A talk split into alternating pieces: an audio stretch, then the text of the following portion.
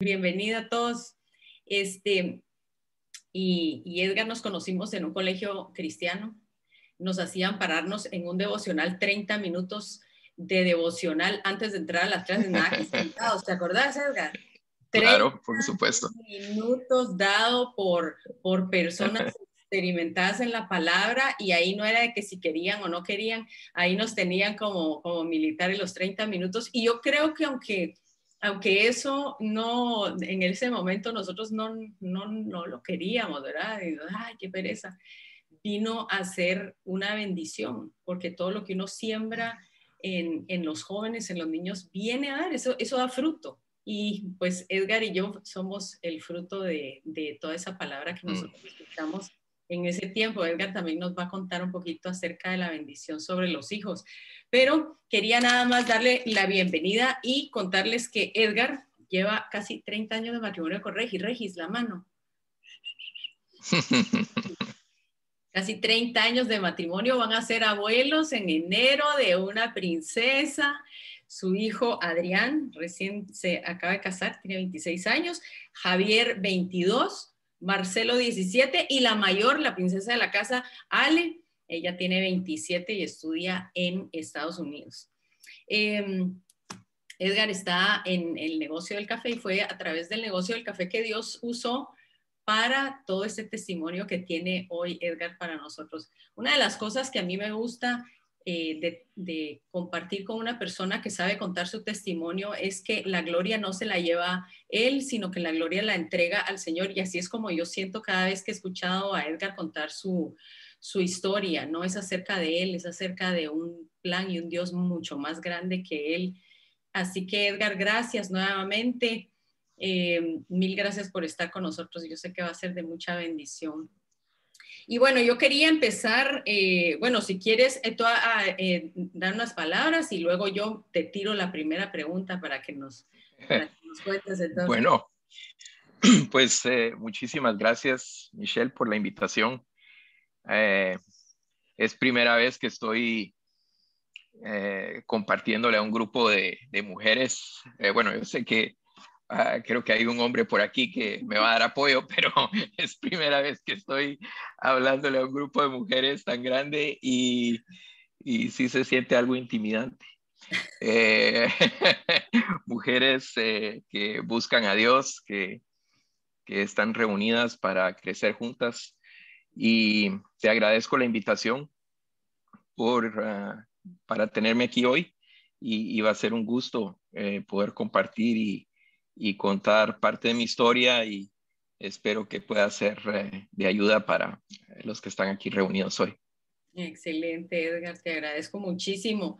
Em, para darle, para entrar ya a lo que es al hueso la cosa, yo tenía varias preguntas que quería hacerle a Edgar, aparte de lo que él va a incluir, que a mí se me pueda pasar. Lógicamente, como le dije, tú te sabes tu historia mejor que yo, pero eh, cuando tú te casaste a los 23 años, Edgar, y tú te casaste con una, una mentalidad que pues bastante, bastante positiva con respecto a los negocios y con respecto a, suplir para tu familia. ¿Con qué mentalidad entraste tú al matrimonio a los 23 años? Wow. Yo, yo creo que entré con una mentalidad de esto es lo que lo que todo hombre tiene que hacer en un momento dado de su vida, es casarse, es empezar una familia. Y justo en ese momento, pues yo estaba también empezando un negocio. Y, y te soy sincero, ahora que veo para atrás, yo creo que no tenía un entendimiento tan profundo como el que creo que he adquirido con el tiempo de lo que era el matrimonio. Creo que entré eh, viéndolo de una forma ah, superficial, eh, no con el nivel de responsabilidad y el nivel de compromiso que, que eh, está claramente expresado en la Biblia cuando uno empieza a entender de qué se trata.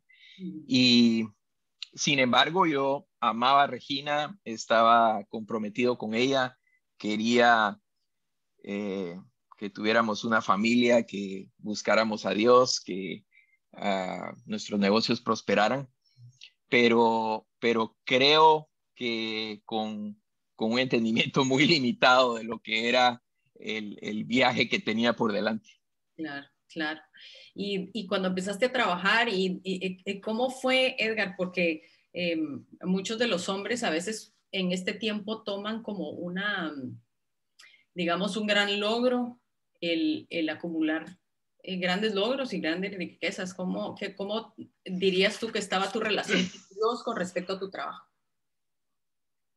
Eh, bueno, mira, para darles un poco de contexto, yo eh, crecí escuchando de Dios. Yo al momento de casarme ya, ya le había entregado mi vida al Señor. Y, y creo que cuando me casé vino sobre mí pues esta idea de, de ahora tengo que esforzarme, tengo que levantar el negocio que estaba fundando en ese momento. Eh, tengo que proveer para mi familia. Y, uno naturalmente creo que ha sido ah, acondicionado por, por este mundo a pensar que eh, hay, una, hay una carrera que correr en la cual eh, tengo que llegar a comprar una casa para mi familia, tengo que llegar a mandar a mis hijos a la universidad y tengo que financiar eso, tengo que ah, darle comodidad a, mi familia. Y entonces inconscientemente uno está, yo estaba metido en mi trabajo de corazón al punto que es, eh, empezó a, tomar un lugar que creo que no le correspondía, porque empezó a competir con eh, mi matrimonio, empezó a competir con mi responsabilidad de padre y, creo que todos en la vida tenemos que hacer sacrificios. Eh, el, el concepto del sacrificio está implícito en la vida de una persona, pero la sabiduría es saber qué sacrificios tenemos que hacer y por qué. y, creo que en esa etapa de mi vida yo empecé a dejar a Dios eh, realmente en un segundo plano y empecé a tomar decisiones basado en lo que eh, creía que iba a ser lo mejor. En otras palabras, lo que Proverbios habla de caminar bajo nuestra propia prudencia. Y, creo que en, esa, e, e, en ese desviar sutil, porque no es como que un día me levanté en la mañana y dije, voy a dejar a Dios a un lado y, voy a convertir a mi trabajo en mi nuevo ídolo. Ah, sin embargo, sutilmente mi vida se fue desviando y mi trabajo se fue convirtiendo en mi, en mi nuevo Dios. un Dios al cual ah, yo le estaba adorando con todas mis fuerzas, con toda mi alma, con toda mi mente. Y, a través de, esa, de ese engaño, eh, mi relación con Regina empezó a, a sufrir las consecuencias. A, todo esto, eh, los años fueron pasando y, yo llegué a tener cuatro hijos y, esos cuatro hijos también estaban pagando el precio de tener un papá que estaba totalmente concentrado en su trabajo, que se sentaba a cenar con, con el teléfono en la mano y que empezaban a entrar los mensajitos y estaba contestando los mensajitos y y Regina me estaba contando que Adrián se había portado mal el día de hoy, pero yo estaba más preocupado de resolverle un problema a un empleado. Eh, me recuerdo que mis hijos me hablaban y, yo los estaba viendo, pero no los estaba escuchando y, no, no estaba conectado con, con lo que estaba sucediendo en mi casa porque mi cabeza estaba 100% entregada a, lo que era eh, los negocios en los que estaba involucrado. Así es que imagínense esa idea de casarse, de tener un lindo matrimonio, de ser felices el resto de la vida, se estaba tornando en algo que realmente no era agradable. Y lo más triste de todo es que esa era una casa cristiana. Era una casa donde yo hubiera profesado, si alguien me hubiera preguntado, yo hubiera dicho, sí, yo creo en Dios, yo le entregué mi corazón a Jesús. Sin embargo, eh, mis ojos estaban tan, tan ciegos que yo no podía ver eh, la realidad de la condición de mi vida. Wow, wow. ¿Y qué efectos tuvo sobre tu matrimonio? Eh, mira, creo que lo, primero que fue sacrificado fue el, pasar tiempo juntos, el tener conversaciones con Regina.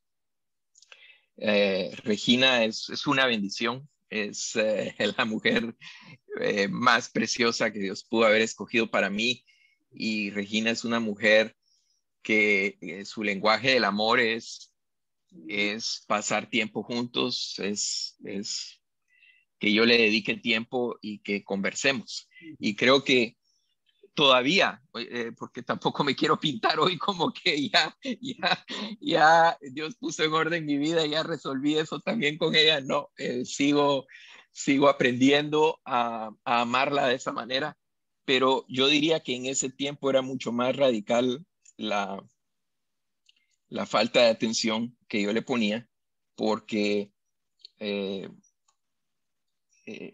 el, tiempo que pasábamos juntos era, era muy poco y el tiempo que estábamos juntos ella no tenía mi atención.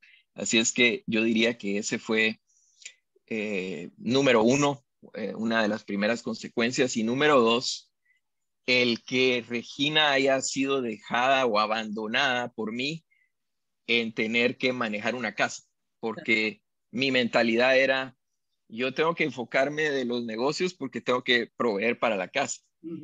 y, y, eso me hizo desconectarme al punto que entonces Regina tenía que ser la persona que tenía que lidiar con las malacrancias de, de nuestros hijos, tenía que lidiar con, los retos normales de educar a un, a un hijo. O sea, tus hijos eh, mal en algún momento. Ah, imagínate. Eh, otro día les cuento más detalles, pero eh, fue, tuvieron una, una niñez bastante normal, yo diría. Y, y, aunque a veces creíamos que eran unos, unas ah, personas que, que necesitaban un gran cambio, creo que realmente son, son una bendición y crecieron honrando a Dios en medio de una disfuncionalidad, pero Regina tuvo que cargar con eso. Regina tuvo que ser la persona que, que tenía que enfrentar el calor de esos problemas porque yo no estaba. Y, y no es que no estuviera, no solo físicamente, sino que no estaba conectado. Y eso a Regina le causó mucho estrés y nos puso mucha tensión en, nuestra relación de matrimonio. Claro, yo creo que todos nos podemos relacionar con eso en algún momento, ¿verdad? Cuando nos desbalanceamos, pero él te quería llevar ahora un poquito más adelante, en el 2004, 2005 pasó algo así como sísmico en el ámbito de tus negocios y, qué, qué, fue lo que sucedió en ese tiempo. Bueno, mira, eh, en, esa, en esa temporada, en esa época, eh, me empezó a ir mal en las cosas que estaba haciendo. O sea, ah, después de haber disfrutado de muchos años donde todo lo que emprendía prosperaba, donde todo lo que eh, empezaba florecía, eh, en esa época de mi vida, yo ah, me vi en medio de negocios que no estaban floreciendo, en medio de negocios que, no les estaba yendo bien. Y eso empezó a, a, poner un estrés adicional eh, en mi vida. Eso yo te diría que empezó en esa temporada 2004, más o menos, 2000, sí, 2004, y, y se prolongó hasta el año 2011. Entonces fueron años donde ah, además de ya venir arrastrando una disfuncionalidad en la casa y, además de venir adorando a, este, a este Dios que no es el verdadero Dios. Eh, ahora yo tenía esa complejidad de lidiar con que eh, estos negocios no, no, les estaba yendo bien y yo tenía que hacer algo al respecto. Y entonces eh, me tenía que meter más en, el mismo, en la misma dinámica que ya de por sí pues ah, estaba provocando mucho daño eh, en, nuestra casa. Ahora, solo, solo quiero hacer una, aclaración aquí, porque ustedes me están escuchando hoy en el año 2021 y, y, y, suena contando la historia como que, eh, como que hay claridad en la forma que la veo. Sin embargo, en esa época yo no entendía y no podía ver la disfuncionalidad en mi casa, no podía ver por qué Regina estaba enojada y triste y deprimida. O sea, yo no lo podía entender. Hoy puedo ver para atrás, pero en ese momento yo solo sentía que quizá a veces ella no me estaba apoyando porque no me entendía, que, que por qué me estaban trayendo el drama de estos niños que no se están portando bien si miren la carita que tienen, son lindos y, y, realmente hay que estar agradecidos por ellos.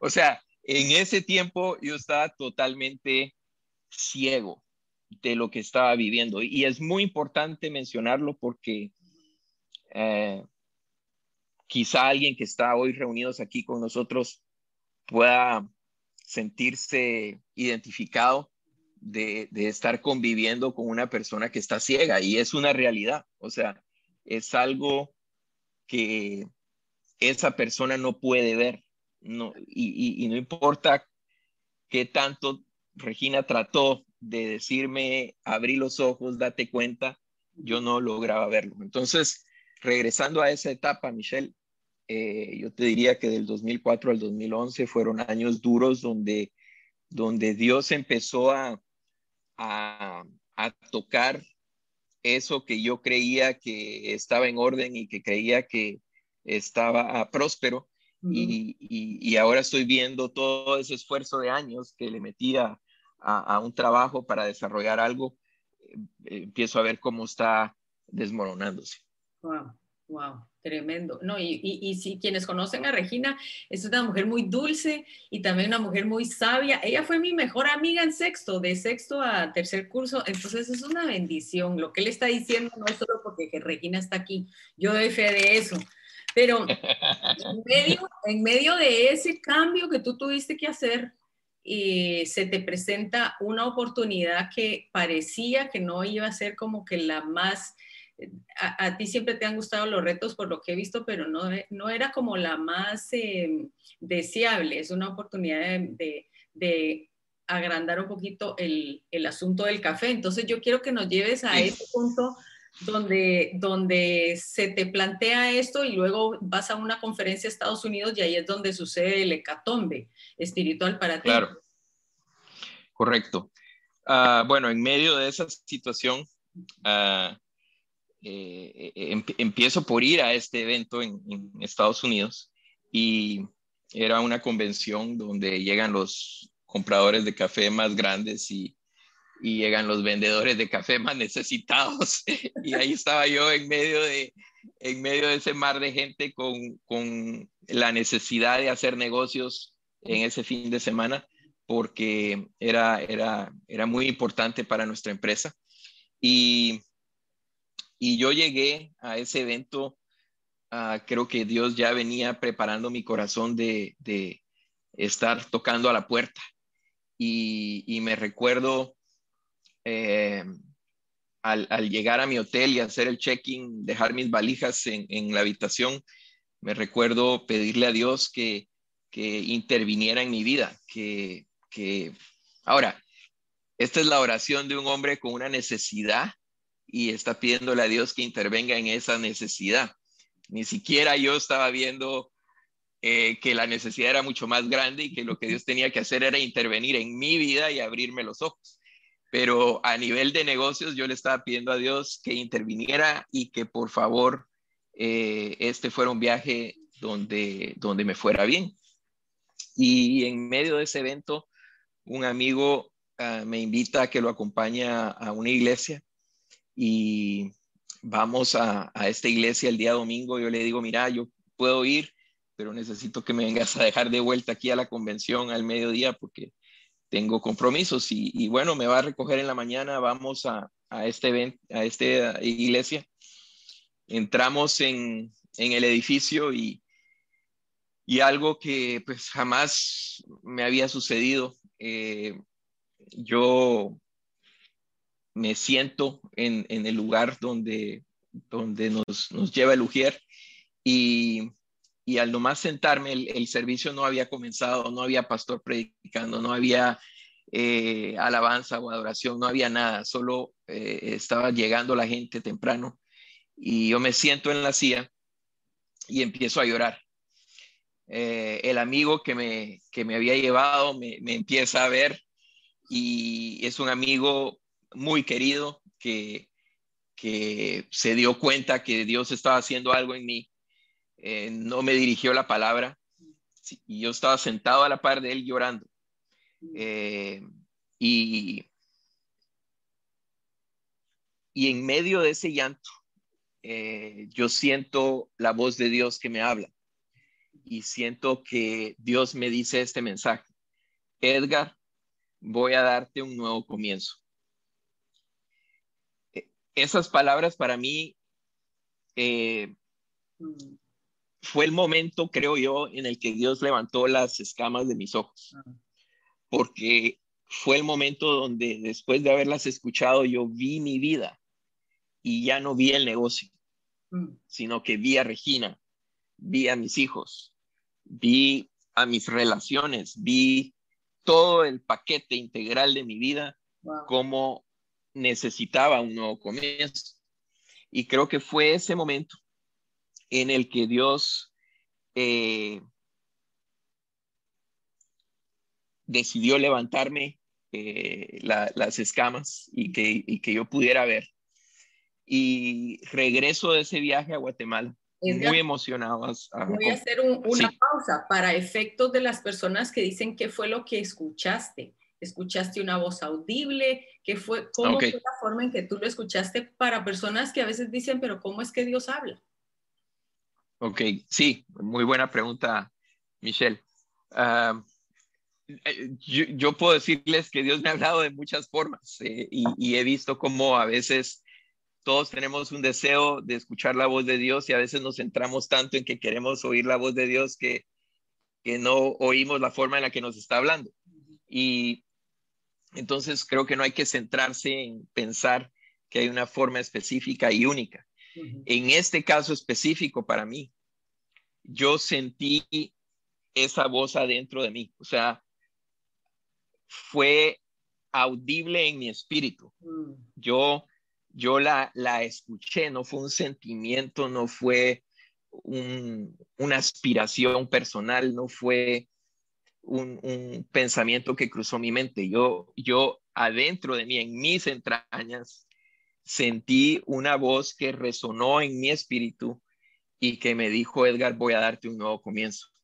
Y creo que eh, eh, esa misma forma en la que Dios me habló ese día la he experimentado un par de veces en, otras ocasiones y en otras ocasiones he visto, he visto a Dios hablarme de otra forma y, de otra manera así es que no sé si eso aclara, aclara tu pregunta. Excelente. Entonces nos volvemos a montar en que ya regresas a Guatemala y me imagino que Regina estaba feliz y te recibió y ella estaba como emocionadísima de todo lo que te había pasado, ¿no? Sí, claro, porque aquí está el, este esposo irresponsable eh, en el sentido de, ser un papá y un esposo, viniéndole a pedir perdón y viniéndole a decir, Regina, mira, perdóname, no, no he sido el esposo que necesitas, no he sido el padre que necesitas. Dios tocó mi vida en este viaje, Dios me habló de tener un nuevo comienzo, yo quiero un nuevo comienzo. Y, ahí estoy en la casa hablando con Regina, compartiéndole sobre eso. Regina, por supuesto, eh, eh, recibe con emoción lo que, lo que yo le estoy hablando.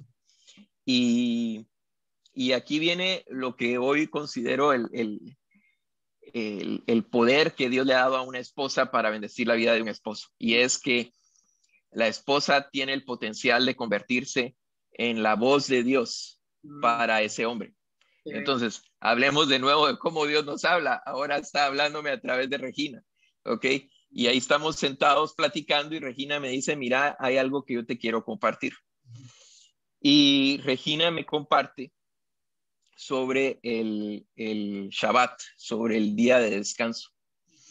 Regina me, me habla como hay diez mandamientos, me dice, mira, Eh, todos estos mandamientos los seguimos cumpliendo al día de hoy, pero hay uno perdido ahí en medio que culturalmente o, en la iglesia o, a través de, nuestro recorrido de la vida, nadie nos lo ha sabido explicar y se ha, se ha quedado enterrado.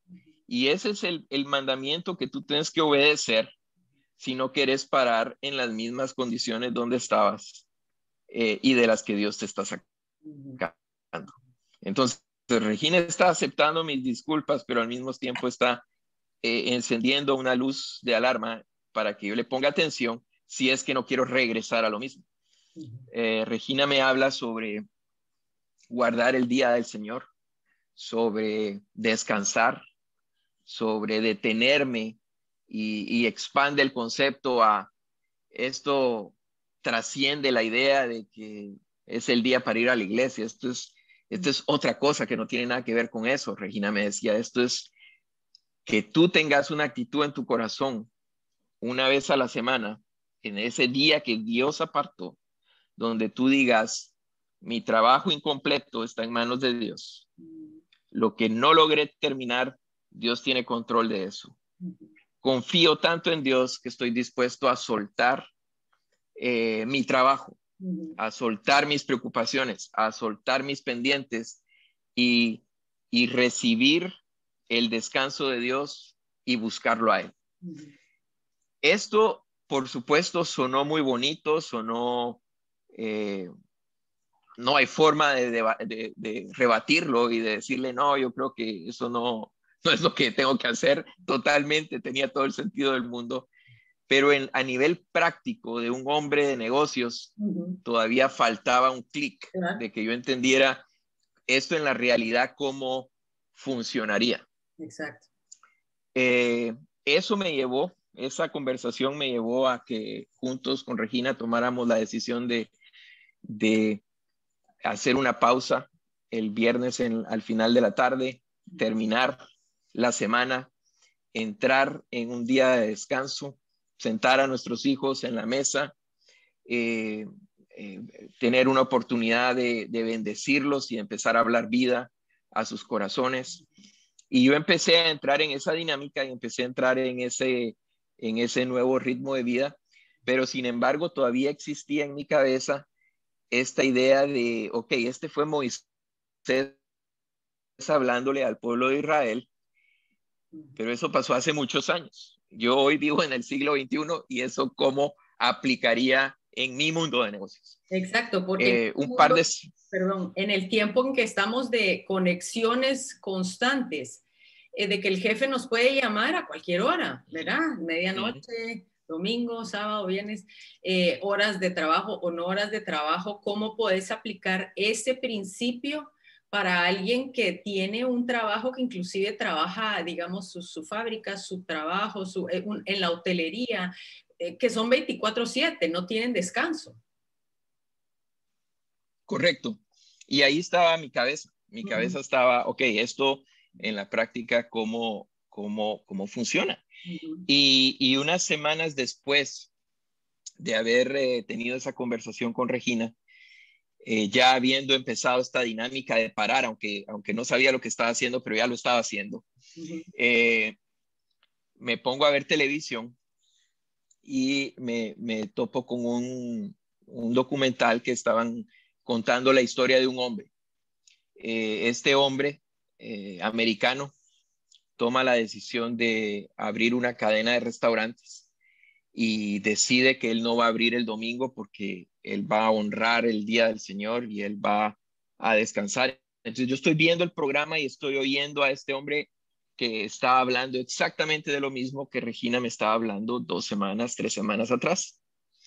Y cuenta la historia cómo este señor, a través de esa práctica de descansar, de honrar a Dios, que sus empleados descansaran, porque ese mandamiento cuando lo leemos en Éxodo es bien específico. O sea, no vas a trabajar vos, ni vas a, ni va a trabajar tu güey, ni vas a trabajar tus empleados. Y, y cómo este hombre eh, toma esa decisión y, abre esta cadena de restaurantes que se vuelve un éxito. porque por supuesto, cuando están, eh, yo estoy escuchando la historia, ya han pasado más de 30 años desde que ese hombre tomó esa decisión. Y, y esa cadena se convirtió en una cadena grandísima con ventas que sobrepasan las de su competencia, aun y cuando ellos trabajan un día menos a la semana. Entonces estoy escuchando esto y están contando la historia de, un señor llamado Truett uh, Cathy, fundador de una cadena de restaurantes que se llama Chick-fil-A. Y, y al escuchar eso, me hace mucho sentido lo que Regina me estaba hablando porque aquí estoy viendo a un hombre que decide hacer lo mismo textualmente. O sea, no voy a trabajar yo y no van a trabajar mis empleados. Y, voy a cerrar y no voy a abrir. Y Esa es la locura. Dios lo bendice. Dios lo bendice más que a McDonald's, más que a Kentucky Fried Chicken, más que a Taco Bell. El hombre este vende el doble de lo que todos estos negocios venden cuando trabajan los siete días y no dejan que sus empleados descansen. Entonces, habiendo escuchado eso en el, en el documental, cuando yo apagué la televisión, yo hice una oración y yo le pedí a Dios que yo quería conocer a esta gente de Chick-fil-A. Y, y, fue una oración bastante valiente, diría yo, porque yo la hice con un corazón sincero, sabiendo que Dios estaba escuchando mis palabras, pero nunca me iba a imaginar jamás me hubiera imaginado que seis meses después de hacer esta oración, una persona de esta compañía iba a llegar a nuestra finca en Antigua y yo iba a ser el anfitrión y yo iba a parar atendiéndolo todo un día entero. O sea, ¿quién se iba a imaginar que cuando yo le pido a Dios que quiero conocer a esta gente en las montañas de Guatemala, eh, Dios me escucha y seis meses después me manda una persona a, Guatemala y se presenta conmigo en nuestra finca. O sea, es algo que, es, hasta difícil de, poder creer. Sin embargo, sucedió y, esto abrió la puerta para que eh, nuestra familia ah, conociera a esta familia y eventualmente empezáramos a hacer negocios juntos y empezáramos a, caminar juntos y Dios a contestar esa oración de conocerlos, porque el conocerlos no, en mi corazón no significaba darle la mano y, y decirle mucho gusto, sino era, quiero aprender a vivir de esa manera en el mundo de los negocios y ustedes tienen mucho que enseñarme al respecto. Así es que Dios no solo me los presenta, sino que Dios me pone a hacer negocios con ellos y llevamos casi nueve años haciendo negocios juntos y, y creciendo en una mentalidad de principios donde ya no estoy viendo la vida como una universidad lo enseñaría o como un, NBA nos diría que tenemos que manejarnos, sino como la Biblia nos dice que tenemos que funcionar y que eso va a hacer que nos vaya bien. Exacto. Yo, eh, con, rescatando lo que tú decías acerca de los principios que esta gente trabaja em, y lo poco que he sabido acerca de la historia de Chick-fil-A, es em, justo lo que hablábamos acerca del Shabbat y el año sabático que vamos por em, eh, a empezar el próximo mes donde los mandatos de Dios no tienen sentido, donde un mandamiento de Dios que creemos que va a ser tortura es para nuestra bendición, como lo es el diezmo, como lo es el descanso. ¿Quién nos va a decir que tenemos que descansar? O sea, siempre que lo ven a uno en una hamaca, le dicen, ¿qué estás haciendo ahí? Levántate, ¿verdad? Es, es contrario, la forma en que Dios trabaja es tan contraria a la mentalidad del mundo o a la lógica humana que es impresionante cómo Chick-fil-A ha venido trabajando. Cuéntanos un poquito de la, de la entrada en las oficinas, qué es lo que tienen a la entrada. Ok, llegamos con la familia eh, en el 2013 a un tour que este hombre nos invitó y, y, lo primero que vimos antes de, de, que entres al lobby de la, de la, oficina, tienen una piedra eh, grabada y, en esa piedra está grabado su propósito corporativo. Y el, parafraseado y traducido al español, eh, el, propósito corporativo de Chick-fil-A es eh, honrar a Dios con todos los recursos que Dios nos ha dado y ser buenos administradores de esos recursos para tener un impacto positivo en la vida de todas las personas con las que tengan contacto. Entonces, me llama la atención porque al leer eso, aquí estoy yo entrando a, esta, estas oficinas de una compañía admirable y, exitosa y en ningún lado de ese, propósito habla de, de lo que el 90% de los propósitos corporativos hablan, ¿no? Aquí eh, este hombre se tomó la osadía de poner a Dios en su propósito corporativo, algo que hoy por hoy mucha gente cristiana duda de hacerlo porque piensan si lo hago inmediatamente eh, voy a ser perseguido. y, y, este hombre, este hombre es lo primero que puso, es honrar a Dios y, luego, eh, si, uno examina ese propósito, lo centra alrededor de la gente. Y esto es algo que, esta compañía me ha enseñado a mí, y es que ellos no están en el negocio del pollo, sino que están en el negocio de la gente. Y es algo que nosotros como familia en el café hemos venido aprendiendo, que no estamos en el negocio del café, sino que estamos en el negocio de la gente. Y, ese propósito lo que refleja es vivir una vida para honrar a Dios y vivir una vida para servir a nuestro prójimo. Y, si uno logra operar una empresa con esa mentalidad, eh, la bendición de Dios viene, la bendición de Dios se manifiesta.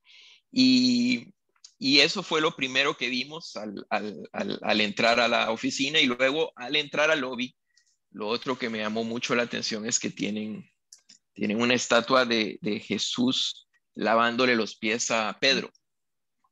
Y eh, la razón por la que la tienen ahí es porque ejemplifica el principio por el cual ellos han decidido operar y es tener un, lo que ellos llaman un liderazgo por servicio. En otras palabras, el líder no es el jefe que manda y da órdenes y grita y regaña y exige, mm. sino el líder es el que le lava los pies a sus empleados, el que le lava los pies a sus clientes, el que le lava los pies a sus proveedores. Y eso es un cambio total de entendimiento en un mundo en el que se nos enseña todo lo contrario. Eh, esas dos cosas fueron dos puntos focales que realmente eh, nos, nos llamó mucho la atención cuando llegamos a esa visita. Ah, dijiste algo muy cierto que de lo que ellos dicen que ellos no están en el negocio del pollo.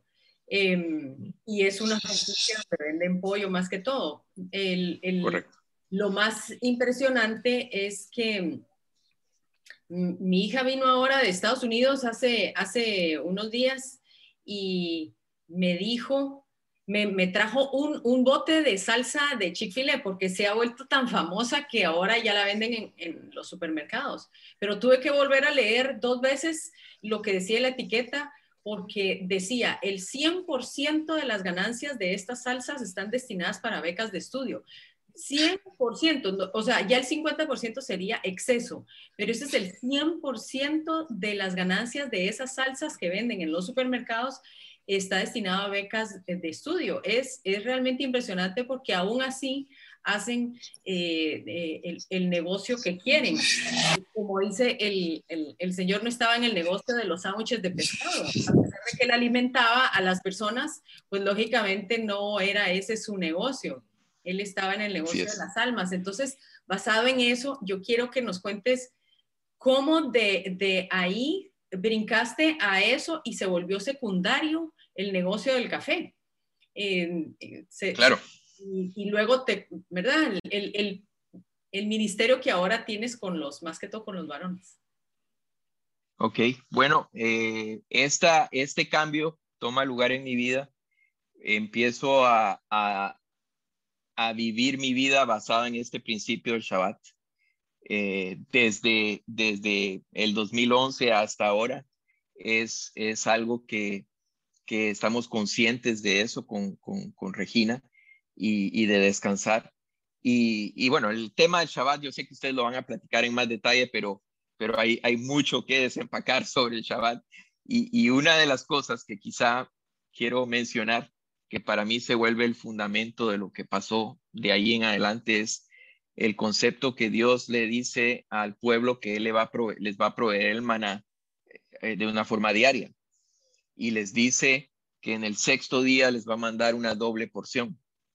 Y esa doble porción es para que, para que el, día de descanso no tengan que, eh, no va a haber provisión, sino que les va a cubrir.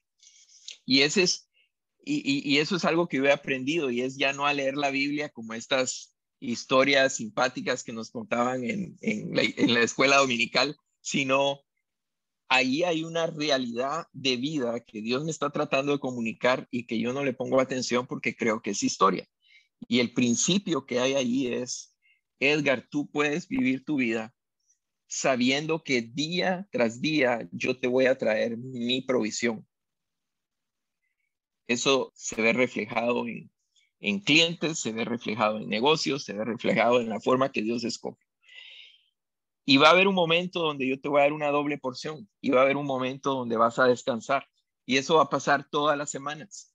Y en esa dinámica en la que, en la que uno entra, es, es muy difícil volverse a apartar de Dios, porque estamos en una dinámica donde a diario estamos viendo su provisión y la estamos esperando y, semanalmente estamos en esa dinámica de guardar ese día y eso se vuelve un ciclo donde Dios está presente.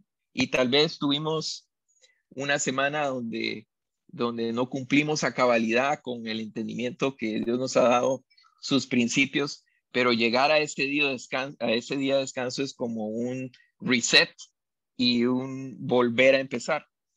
Eh, esa, esa forma de vida eh, lo que provocó fue que los negocios que yo estaba tratando de levantar con mucho esfuerzo antes de tener este entendimiento, esos negocios empezaran a florecer. Y Dios sobrenaturalmente empezó a traer eh, clientes que veníamos persiguiendo desde hace mucho tiempo y solo existió esta transformación en mí, este cambio de ver la vida y Dios empezó a traer a esa gente para que empezáramos relaciones de negocios. Nuestro negocio empezó a prosperar. Eh, vemos la mano de Dios en nuestro negocio. Eh, Dios me lleva a trabajar para una compañía en Estados Unidos para servir a Chick-fil-A y veo cómo Dios empieza a prosperar eso también. Y me doy cuenta cómo todos los años que yo pasé trabajando durísimo en mi cabeza para querer eh, ver que algo floreciera, eh, cómo Dios puede redimir el tiempo y Dios eso lo puede hacer en pocos años con un corazón alineado. Así es que estos últimos años para mí han sido eh, de entender que la vida no se trata del negocio. Yo uh, creo que hoy por hoy estoy más ocupado que antes y tengo más responsabilidad que antes. Sin embargo, no siento que estoy trabajando la cantidad de, horas que trabajaba antes. En otras palabras, no tiene sentido, ¿ok? Y es porque el, el, el, el Shabbat, el descanso de Dios, nos hace ver la vida de otra manera y nos hace fluir en esa vida de otra forma. Y yo lo que he podido ver es que Dios ha bendecido el, trabajo en el que estamos involucrados y, y ahora me veo en una, en una situación donde Dios, bueno, me manda a, comprar café para empezar a surtir a este cliente. Y, empezamos a ir a, Costa Rica, empezamos a viajar a Nicaragua, empezamos a viajar a Colombia, a, a África, a Brasil. Y yo estaba llegando a estos lugares a comprarle café a gente, a, productores y a exportadoras. Y, y, en esas reuniones que estaba teniendo con esta gente, me doy cuenta cómo sus vidas están en el mismo lugar donde estaba la mía, muchos años atrás.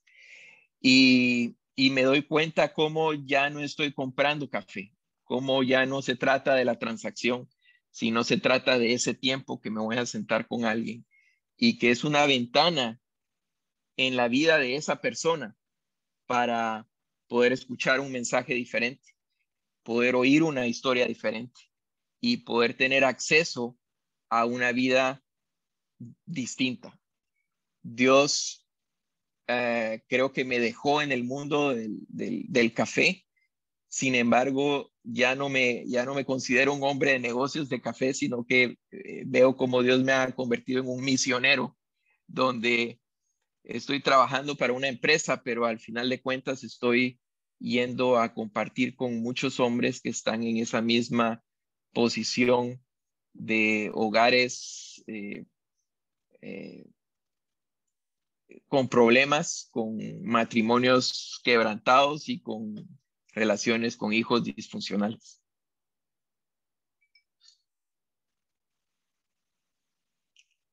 Perdón, en una de esas eh, venidas aquí a Costa Rica, da la casualidad que, me dice mi, pastor en ese entonces, me dice, conocí un amigo tuyo de Guatemala, Edgar Cabrera. Yo, ¿qué estás haciendo Edgar Cabrera por aquí en Costa Rica?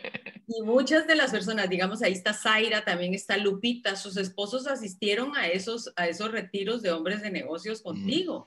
Eh, se, mm. se, llaman Soul Business, ¿verdad?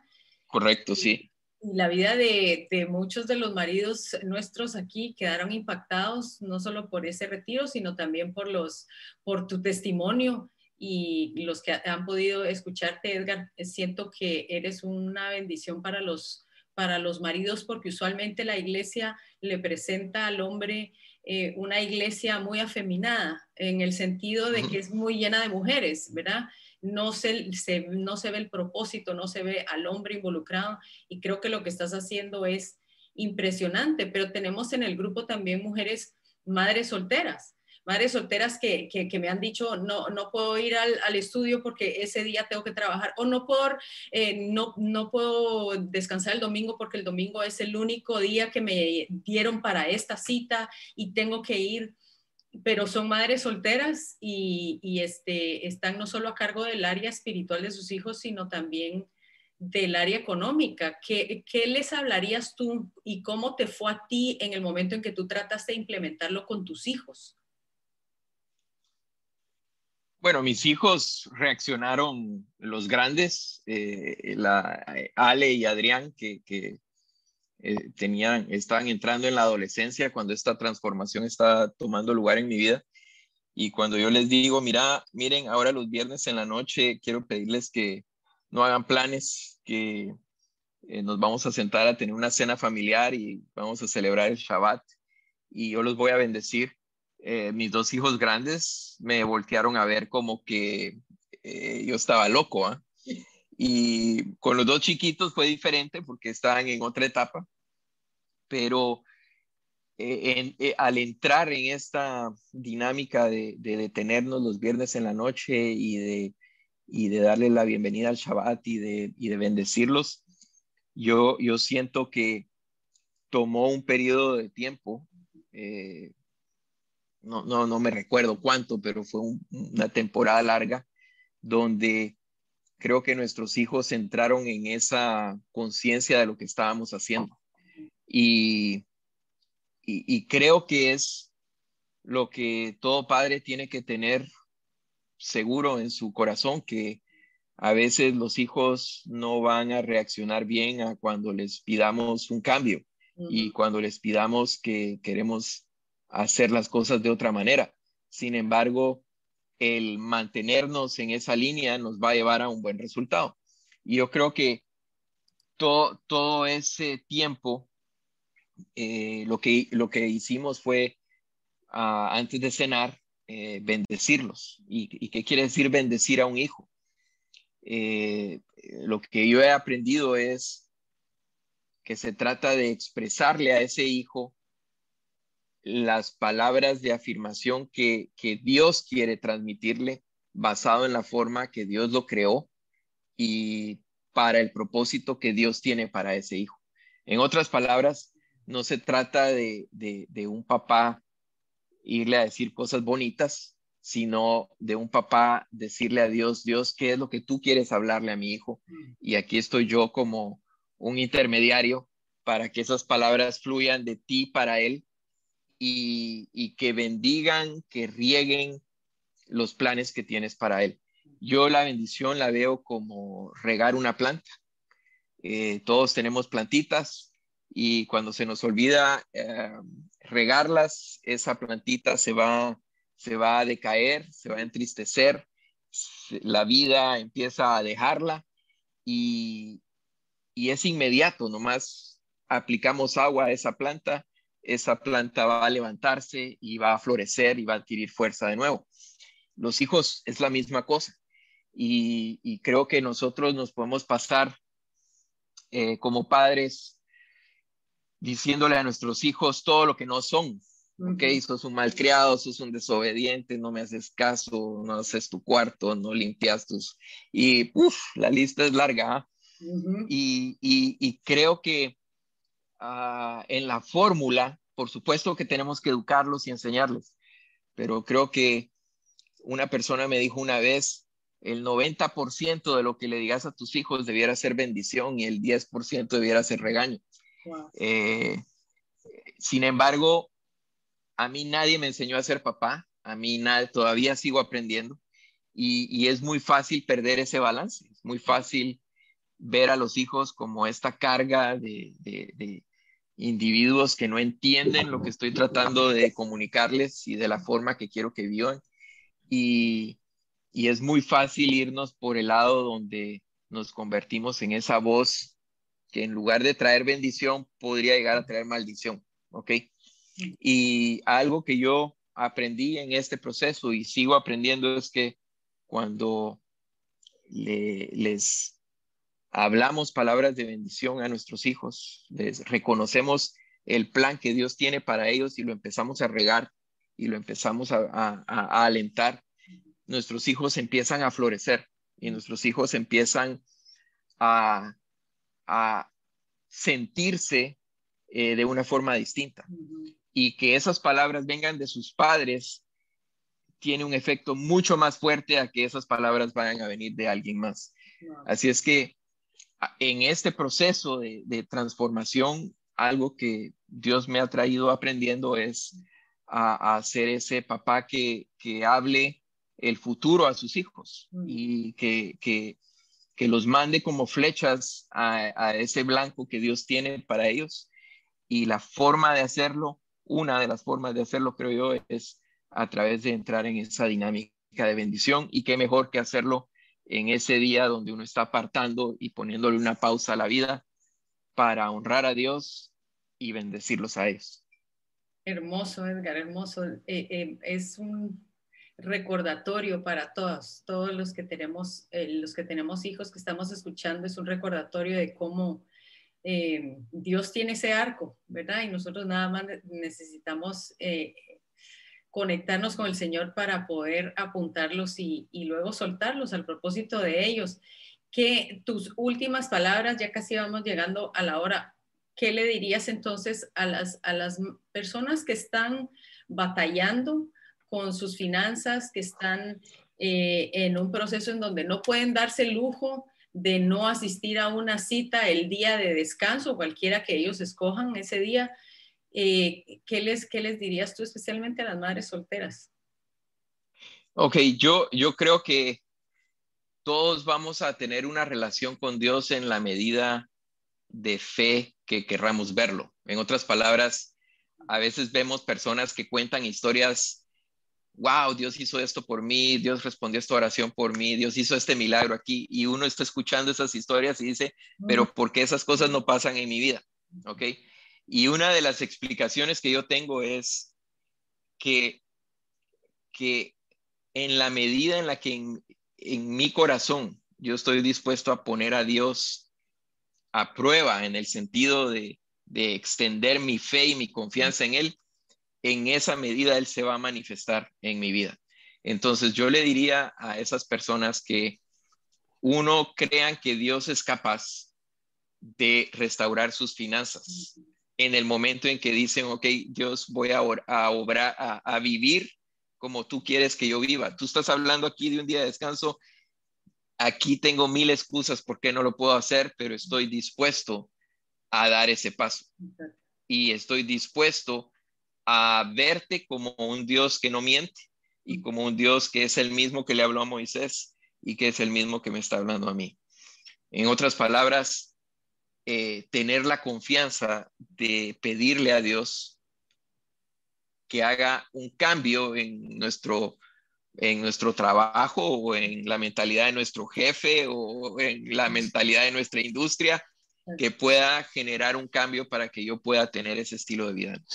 Número dos, que, que, que esas madres solteras que tienen esa responsabilidad de, de, de, los hijos y que no está esa figura del padre que es la que, la que lleva a cabo un rol muy importante, que Dios, que busquen esa revelación de cómo pueden bendecir ellas a sus hijos y cómo pueden hablarles para afirmar la identidad de sus hijos y establecerlos de la forma que Dios los mira. ¿Tú crees una última palabra, Edgar? Y luego tal vez tú puedes orar por nosotros para cerrar. Una última pregunta. ¿Tú crees que para las personas que tenemos eh, hijos mayores es demasiado tarde empezar a implementar y empezar a bendecir sus vidas? No, no, para nada. Yo creo que nunca es tarde. Eh, se vuelve tarde cuando Dios nos lo muestra y no lo hacemos. Ahí se vuelve tarde. Pero si Dios hoy nos está mostrando, yo tengo que empezar a hacer esto con mis hijos y mis hijos tienen 27, 25, 22 o 40, no importa la edad, eh, creo que la autoridad espiritual se mantiene y creo que nos alineamos con, con lo que Dios quiere hacer en ellos y al empezar a hacerlo, eh, no importa la edad. Exacto. Ah, qué lindo está eso, qué lindo, Edgar, te agradezco muchísimo. Gracias por tu tiempo. Estoy segura que, que, que muchas y muchos están, están pensando lo mismo. Es una bendición escuchar ese cambio de 180 grados que Dios hizo en tu vida. Así que solo nos queda, si tú puedes cerrarnos en oración, bendecir a las personas y, y con eso abrimos los micrófonos para, para las personas que estoy segura que tienen varias preguntas para ti. Gracias, eh, Padre, te agradezco este día. Te doy gracias por, uh, por traernos y, reunirnos, uh, ver cómo tú tienes un corazón en el que te places en, en conectar gente uh, alrededor del mundo, en hacer que nuestros caminos se crucen y a través de eso tú nos enseñas, tú nos hablas, tú nos diriges. Y hoy yo te agradezco por, por Michelle, te agradezco por Nuria, te agradezco por Zaira, por Alberto. Gracias por Ana, por Camilo, por Carol. Gracias por Claudia, por Diego. Bendice la vida de Erika y de Isabela. Gracias por Johanna, por Karin, por Leslie, por Lidia, por Lupita, por Nilda. Gracias, Señor, por Pichi, por Regina, por Rosarín, por Saidi, por Susi y por Silvia. Bendice sus vidas. Te pido que tu presencia eh, se manifieste en sus corazones y que te reveles a ellos en una forma nueva, en una forma fresca, que tú hables con tu voz de autoridad a sus vidas, que bendigas sus casas, que bendigas a, a sus esposos, que bendigas a sus hijos y que hoy nos des la oportunidad a todos de caminar en un camino de bendición para impactar la vida de las personas que has puesto a nuestro alrededor. En el nombre de Jesús. Amén. Amén, amén, Edgar. Muchísimas gracias. De, eh,